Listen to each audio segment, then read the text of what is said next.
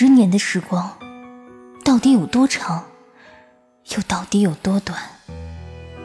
在生死离乱的岁月里，没有什么能比爱情更让人感到温暖，也没有什么能比爱情更让人感到心冷。多年的恩怨，似水无痕，在痛彻心扉中，他才发觉自己一生中最爱的人，依然是他。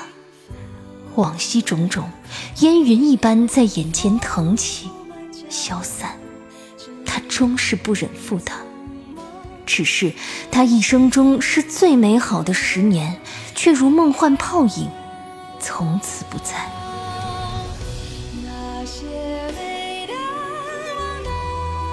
欢迎收听民国风言情小说《宁负流年不负君》，作者杨千子。演播：夏小雪，由喜马拉雅出品。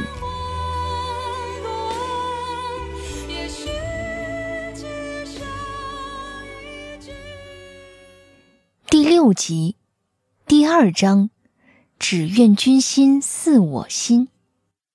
二，司徒承恩款款走下马车，虽然只是个少年，却已身长玉立。俊美不凡，一袭黑色中山装穿得熨帖笔挺，与身边常见的那些穿长衫的书生很是不同，倒让沈群玉微微怔了一怔。他虚长他三岁，自小尊贵，虽比同龄人沉稳，但也终究是个少年。侧着头道：“怎么，话不到三句你就要动手？这就是你们奉天神府的待客之道。”沈群玉乌黑的眼珠子滴溜溜一转，狡黠一笑，道：“司徒公子误会了，您可是贵客，我不但亲自来接您，还特意带了爱马绝影来给您骑，好让您英姿飒爽的去见我吴姐。这一番心意，您可不能不领情啊！”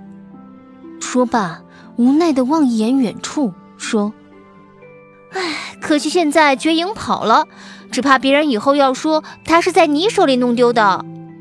沈群玉做事一叹，说：“哎，那匹马性子烈得很，又岂是你这种文弱书生驾驭得了的？其实啊，也怪不得你。”司徒府的大管家四十多岁，忠心护主，陪笑着打圆场，道：“沈小姐这话说哪儿去了？”您的骏马，我们可是半个影也没见着，怎么就赖到我们公子头上了？沈群玉高高坐在马上，一袭红衣飒爽，面如满月，摆弄着手里的马鞭，悠悠闲闲地说：“在这一亩三分地上，我说什么就是什么。你家少爷要是真有本事，就让他把绝影给我找回来，省得他自命不凡，以为看过几本书就多了不起了。”说罢，下巴一扬，歪着头，脆生生道：“没听说过那句话吗？百无一用是书生。”司徒承恩也不恼，心道：要跟这小霸王讲道理，只怕也是白搭。骄傲惯了，也是不服输的性子，上前拽住他身下黑马的缰绳，说：“沈小姐，敢不敢将这匹马借我一用？”司徒承恩的眼睛是浅棕色的，就像是两颗深邃的琥珀。从这个角度看去，睫毛很是纤长，被冬日的阳光笼罩上一层金色的光圈。沈群玉微微一怔，扬头说道：“有什么不敢的？你只管拿去。”说罢，身手利落地翻身下马。站在平地上，才发现自己比司徒承恩矮了半个头。他垂眸看他，眼中的自信光芒耀眼，让他有短暂的压迫感。你坐我的马车先回府去吧。这时，只见司徒承恩英姿飒爽地翻身上马，身手矫健的样子一点儿也不输于他的几位哥哥。这匹黑马名叫紫慈，也是一匹千里良驹。在他身下十分服帖，踢踢踏踏的在原地转了几圈。他低头看他，黑衣黑马，阳光轻薄，抬头看去，竟是俊美绝伦。少年扬唇一笑，说：“待会儿我就将绝影双手奉还。”沈群玉坐进了司徒府的马车，才发现这里头放着许多书，有古文的，也有洋文的。他摆弄两下，心想：早听说司徒总督家的公子博览群书，博学多才，这样看来，好像真的并非浪得虚名。随手拿起一本薄的线装书，翻看一会儿，轻轻合上。只见封皮上头写着《阅微草堂笔记》，沈群玉嗤了一声，自语说道：“还当他是多大一个读书人，原来竟是看这些杂书。”说罢，伸手揭开窗帘，朝外头的随从吩咐道：“去把方才那本《诗经》捡回来，省得回头他说我焚琴煮鹤是个不识字的。”众人皆知沈六小姐师从东北名儒关太庭先生，我岂敢说你粗鄙无知啊！这时，一个动听的男声远远传来，回头只见司徒承恩黑衣黑马踢踏而来，身后阳光轻薄，给他周身镀上了一层金圈，旁边跟着一匹白色骏马，周身雪白，一根杂毛也没有，正是绝影。沈群玉一怔，万没想到他竟然这么快就收复了绝影，忙从马车里钻出来，用重新审视的目光看他一眼，只好伸手去拉他的马缰，样样说道：“先把子慈还我，你去绝影吧，我跟子慈也很合得来呢。”司徒承恩挑眉一笑，年少清俊自有风华，说罢一策马缰。黑衣黑马跃众而出，驰骋在一片白茫茫的雪地上，背影直挺，宛如英俊的玉树一般。众人看在眼里，皆在心里暗赞一声。沈群玉不服气地哼了一声，翻身跃到绝影背上，狠冲马鞭，脆生生地喝了一声：“驾！”骑在马上驰骋雪原，眺望远处。就好像置身在一个白色的冰雪世界里，恍惚中不似凡尘。司徒承恩的玄色身影就在前面，追了很久才追上了他。沈群玉终于与他比肩，不冷不热地说：“马术不赖嘛，司徒公子。”司徒承恩却只是眺望着一片壮美雪景，赞了一声：“奉天果然是块宝地。”努尔哈赤和皇太极就葬在这里，干净利落，四季分明。说罢，瞥了沈群玉一眼，道：“除了你之外，其他人也可说一句是人杰地灵。”啊，是吗？沈群玉睁大了眼睛看他，眉毛自然向上弯起，一双乌溜溜的眼珠子不怀好意地瞧着他，说。那可真是司徒公子谬赞了。话音未落，已然下了重手，狠狠一鞭子抽在子慈身上，马儿吃痛，扬起前蹄，嘶鸣一声，四蹄狂奔，风一样往前头跑去。司徒承恩猝不及防，差点从马背上跌下来，饶是他应变神速，才没被黑色骏马颠到地上。疏忽之间，子慈已经窜出很远。少年在百忙之中不忘回头朝他示威，声音越来越远。无垠雪原上，他扬唇一笑，：“六小姐，沈府的大门我认得，先回去等你喽。”沈群玉望着少年那一张惹人恨的俊脸，满肚子的火无处发泄，狠狠给了身下绝影一下子。绝影痛得跳脚。一双无辜马眼忽闪忽闪，沈群玉一拽缰绳，低声骂道：“你还敢叫？小蹄子忒没骨气，被人家治得服服帖帖的，没有用的东西！”说罢，又甩了他一鞭子，狠拽马缰，风驰电掣的往大帅府的方向奔去。您正在收听的是喜马拉雅出品的民国风言情小说《宁负流年不负君》三。你好，司徒先生。灯火通明的夜公馆里，沈兰仰头望他，像陌生人一样礼貌地说话。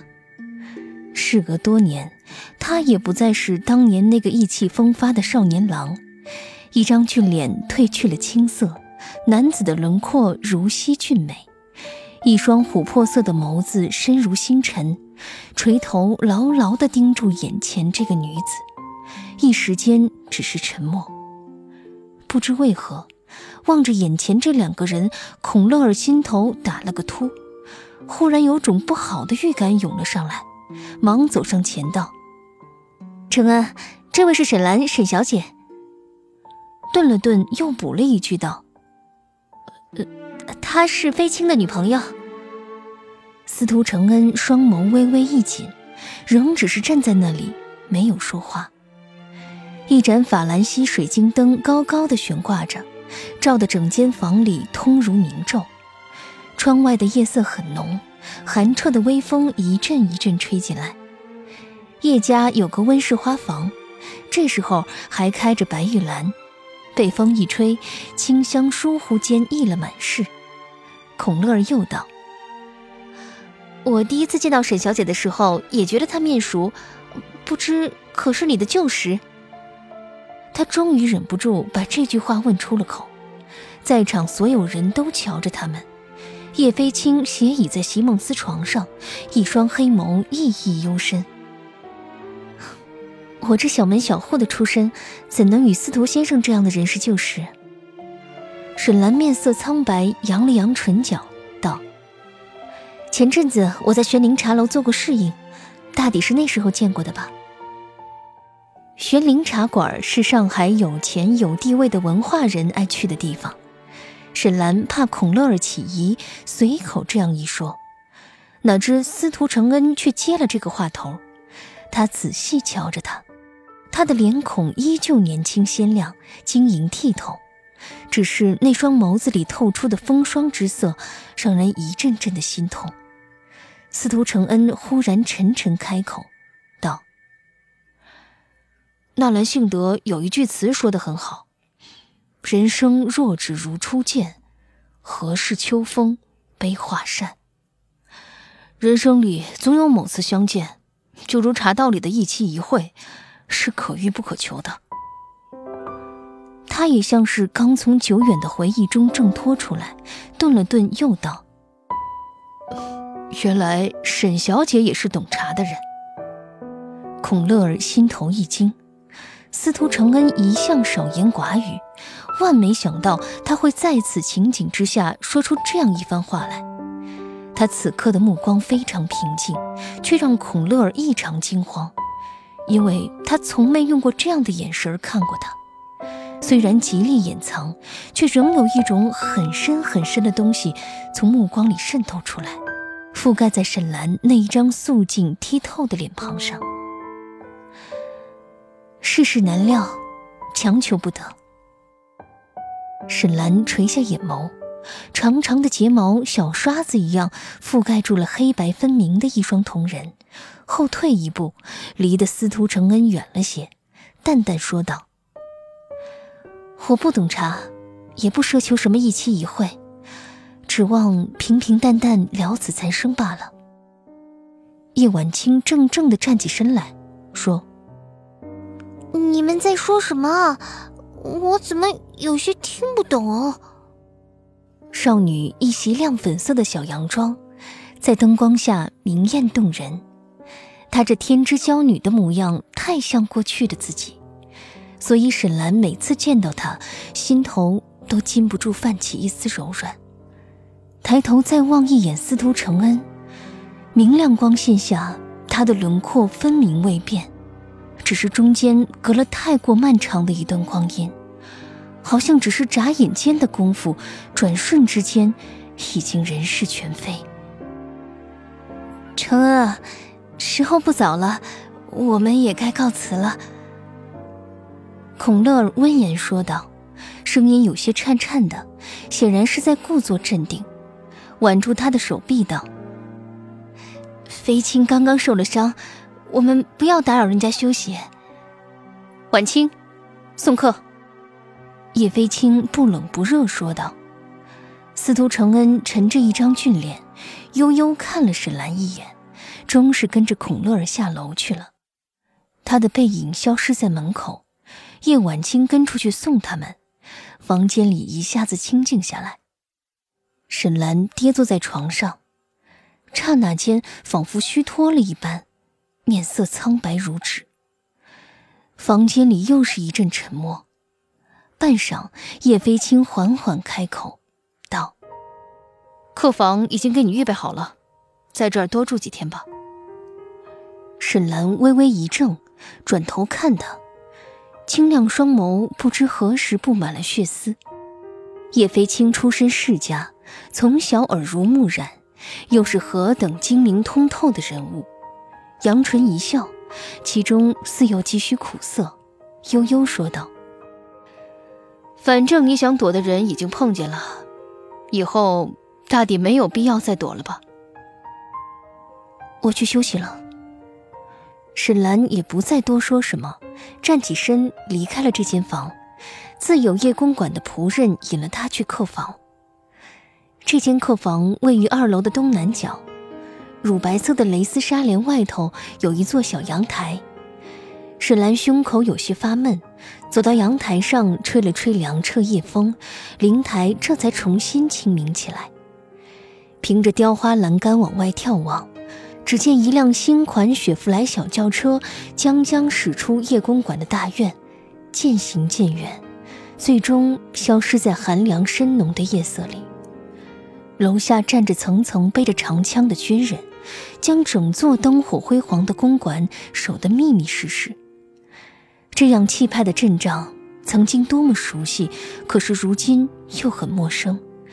一南一北，一金一左。依旧是这样俯瞰的视野，一切却已经不一样了。那些听众朋友，您刚刚收听到的是喜马拉雅出品的《宁负流年不负君》，作者杨千子，播讲夏小雪，由杨千子授权。更多精彩有声书。尽在喜马拉雅。